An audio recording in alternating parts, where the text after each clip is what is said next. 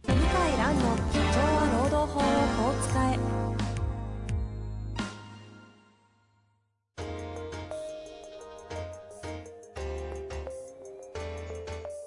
法律の下で展開されるビジネスの世界ポッドキャスト「社長は労働法をこう使えば」弁護士の向井蘭が経営者の立場に立って経営者が知っておくべき労働法の基礎だけでなくビジネスに関する法律の問題を分かりやすく解説しますこんにちは、遠藤和樹です。向井蘭の社長は労働法をこう使え。向井先生、よろしくお願いいたします。よろしくお願いします。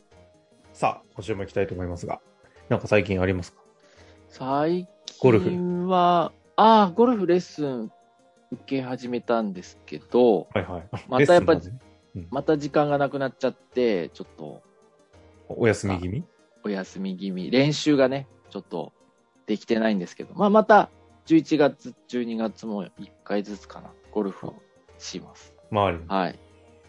はい。まああ、そんな向井先生ですかはね。い。特段、あじゃあ、特段何かがうん。あることはないです。週3、4やってたマラソンは、じゃあもうやめて。ああ、やってますよ。してます。週あ、そっちは続いてるんです週1かかに。はい。週3、週4は無理ですね。走ってますよ。30、あのー、30分弱うん走へってます。はい。え。いや、素晴らしいですね。はい。さあさあ、そんな中で今日の質問いきたいと思うんですが、今日の質問すごい短くてですね、シンプルな質問いただいてます。いきたいと思います。はい。えー今後、労働法において SDGs との関係性について気をつけておくべきことはありますかはい。という質問ですね。ああ。来ましたか。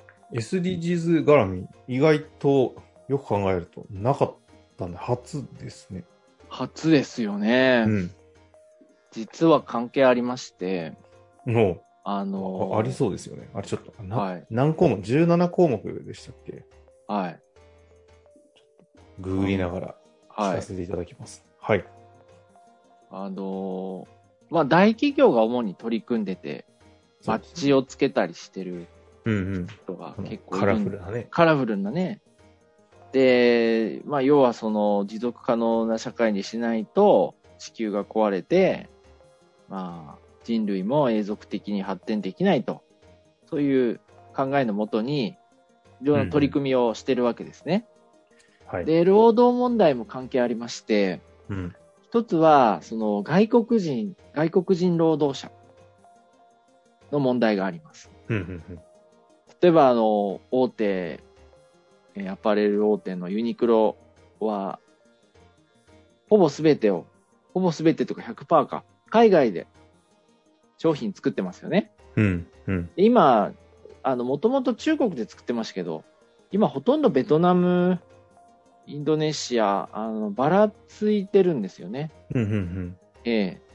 で、あの、委託先も結構世界中にあの分散させてて、うん。で、まあ簡単に言うと人件費やっぱり安いところに移動させてんですよね、工場。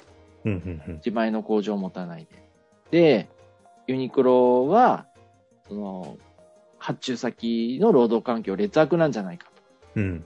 で安くて良いものを外国人労働者の犠牲のもとに作ってんじゃないかっていう疑いを昔からかけられていて、そうですね。そう。で、法人格が別ですから、うんうん。本来関係ないんですよね。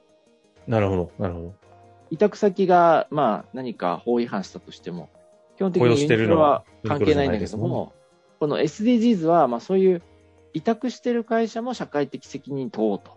ユニクロじゃないですもんね。うんうん要するにそこから直していかないと変わらないと。そういう発想なんですよね。うん。なるほど。ですので反社と付き合いはありますからね反射、はい反射もそうだし、そう。で、世界的にやっぱり反射より、その外国人労働者の扱いうんが問題になってるんですうね。んうんうん。はい。。で、ユニクロは昔から批判されてて、うんで、昔はあの、その委託先、下請け先をクローズにして名前を明かさなかったんですが、今は社名も明かしてて、で、えー一部情報公開してんじゃなかったかと思いましたけど、ほうほうほう。はい、工場の中も見せたりしてるんですよね。そうというふうに、やっぱりこう、世界的なメーカーは、取り組み、取り組まざるを得なくなってきていて、はいはい。はい。で、ここで、ちょっと中小企業の労働問題に関係するんですけど、うんうんうん。あの、日本国内でも実は問題がありまして、ほあの技能実習生ですね。う。なるほど。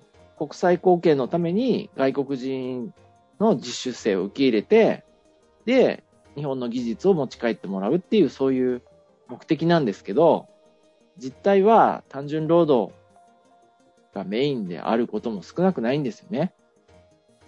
で、日本人がやらないような仕事を、実習生が肉体労働、きつい仕事をややってる場合が多いんですね。うんうん。はい。で、あの、それも下請け先がやってるから関係ないんですけど、本来は。今は、その下請け先の技能実習生の問題も、発注の大手アパレルとかが責任を問われかねない状況になってて、はいはい。で、問題が起きると、契約を解除できる契約書にしてると思います。へえ。下請け切っちゃう。はあはあはあ。ですから、技能実習生の問題団体交渉とか、外国人労働者の団体交渉は、入管法とやっぱ労基法がメインになること多くて、うんうんうん。で、脅かしてくるんですよ。ユニオンとか。そう。お脅かしてきて、で、要は、あの、こんな法違反やってんだったら言いますよと。で、お宅のお客さんはこういう会社でしょと。うんうんうん。そしたらもう取引なくなっちゃうかもよと、まあ間接的に言ってるわけですね。その外国人、えー技能実習生の取り扱いにつそういそうそてユニオン側が言ってくるんですかそあ、でも、か研修生の方々はユニオンには加入してないんですよね。う、そう。ですので、あの、ユニオンに加入してますよ。はい。いや、加入してるんです。加入してます、してます。はい。加入してるので、あの、団体交渉を受けるんですけど、うんうんうん。まあ簡単に言うとちょっと脅かされるんですよね。脅かされちゃうんですよ。うんうんうん。で、潰れちゃうから、会社。 なので、まあ、もう、言われた通りに、ほぼお金を払わざるを得ないといへえ。う状況に追い込まれ意る。外とあんまりなんか、ニュースとかでは聞かない話です、ね。ああ、表に出てこないですよ。うん。うん。でも、かなりの確率で問題になりますね。この SDGs が。入ってくると。だからユニオンの人も詳しくて、うんうん SDGs って知ってるかとか、ESGK って知ってるかとか、はいはいはい。すごいですよ。 うん NGO かっていうぐらい。うん人なるほ権どね経営が大事なんだとかね持続可能な社会とは何か知ってるかとかね。えなんだその話こっれて、今って大企業じゃなくて、中小企業での起きてるユニオンの話。もちろんですよ。うーん。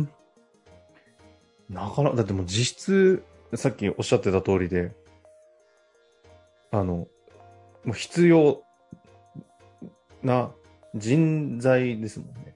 はい。だから、マンパワーになっちゃってるんで、なくなったら事業が止まるし、うまくいかなくなるっていうのが実態じゃないですか。そうですね。研修生という名の。もう、要するに、ま、前も地獄、後ろも地獄ですよ。あだから、もう万歳ですね。僕らも団体交渉で、あの、もう万歳です。お手上げ。お手上げ。そこで攻められると。まあ、だから要は、そのぐらい、じ実実態やっぱり劣悪なんですかその、劣悪とは限らないね。うん。劣悪とは限らない。多少なりその具体的に言える範囲で言うと、ど、ど、どこが引っかかるんですか多くは。長、長時間。うん。長時間労働ですね。あうん、割増賃金払ってないとか。あ、ああ。あでと明確はに、そっか、す長時間なんで、もう、そエビデンスあるわけですね。う、エビデンスはないんですけど、まあ、なんだろうな、友達との Facebook メッセンジャーのやり取りとかで、あうん、とか、まあ残ってるわけですよ。あ、なるほど。うん。あとは入管法違反ですね。入管法に違反してる会社もあるんですよ。内容言えないけど。うんあるうんうんあの、いろんなやり方があって、まあそういうのを教える会社があるんでしょうね。そんなの通用しないだろうっていうのをやってて通っちゃったんですよね。うんうんうんで、一定それ数を、結構いるってことですかあ、いますね。そう。だから日本でやっぱりものづくりするのはもう成り立たないんでしょうね、そこまでやんないと。うん。うん。うんでそれをやめさせ、えーられちゃうと商品供給も止まっちゃうし、なるほどで、。告発されちゃうと契約も切られちゃうし、うんうん。っていうので、まあ、ユニオンの方も別に恐喝してるわけじゃないですよ。あの、労働法上の、まあ、常識の範囲内の保障してくれって言ってるだけで、うんうんめちゃくちゃなことは言われてないんだけど、まあ、間接的には脅されてますよね。うん。はだからあ。そんな実態。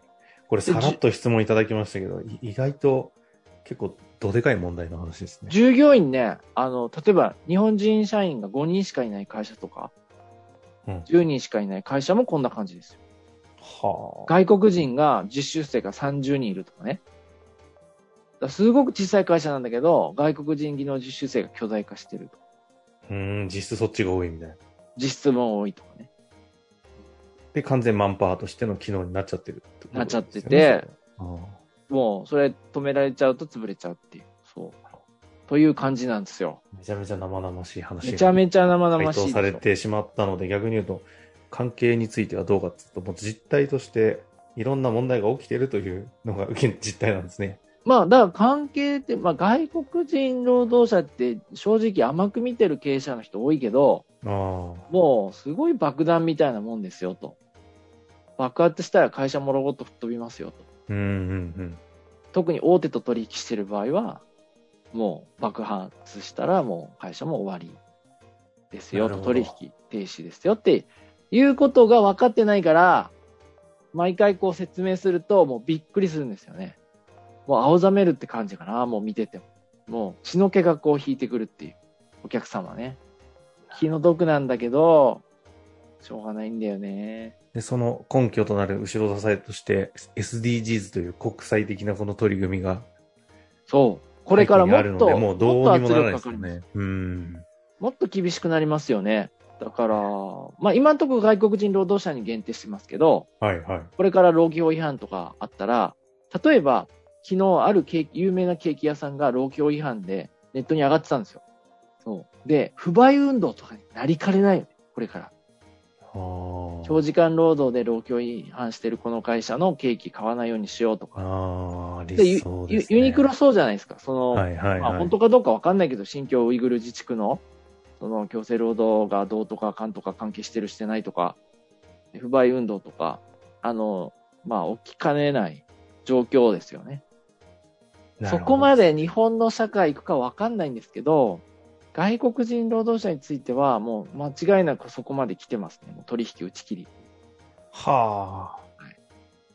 まあ、ということで、ここは、はなんでこの話、今になって出てきたんだっていうぐらい早くしてほしいような、あそうですね。ね、 質話ですいね。あやー、やっぱり言わいやいやれないと質問い分ただかんないですよね。けるとありがたいですね。はい。ぜひぜひ、あの、さっきね、さらっとおっしゃってましたけど、いんあれ何でしたっけ ?ESG 投資でしたっけ ESG 投資も同じ ESG ですよね。 ESG ですよね。はいはエいンバラメントそうですエよンね。バラメント、ガバナンスと何ガ回でしたバナっンけス、ソーシャルか。ソーシャル。ああ、なるほど。まあ、ということで、この辺の話、いろいろあると思いますので、もしはい何か具体的にね、現場で質問ありましたら、お寄せいただけたらと思います。ということで、向井先生、ありがとうございました。ありがとうございました。本日の番組はいかがでしたか番組では向井蘭への質問を受け付けております。ウェブ検索で向井ロームネットと入力し、検索結果に出てくるオフィシャルウェブサイトにアクセス。その中のポッドキャストのバナーから質問フォームにご入力ください。たくさんのご応募お待ちしております。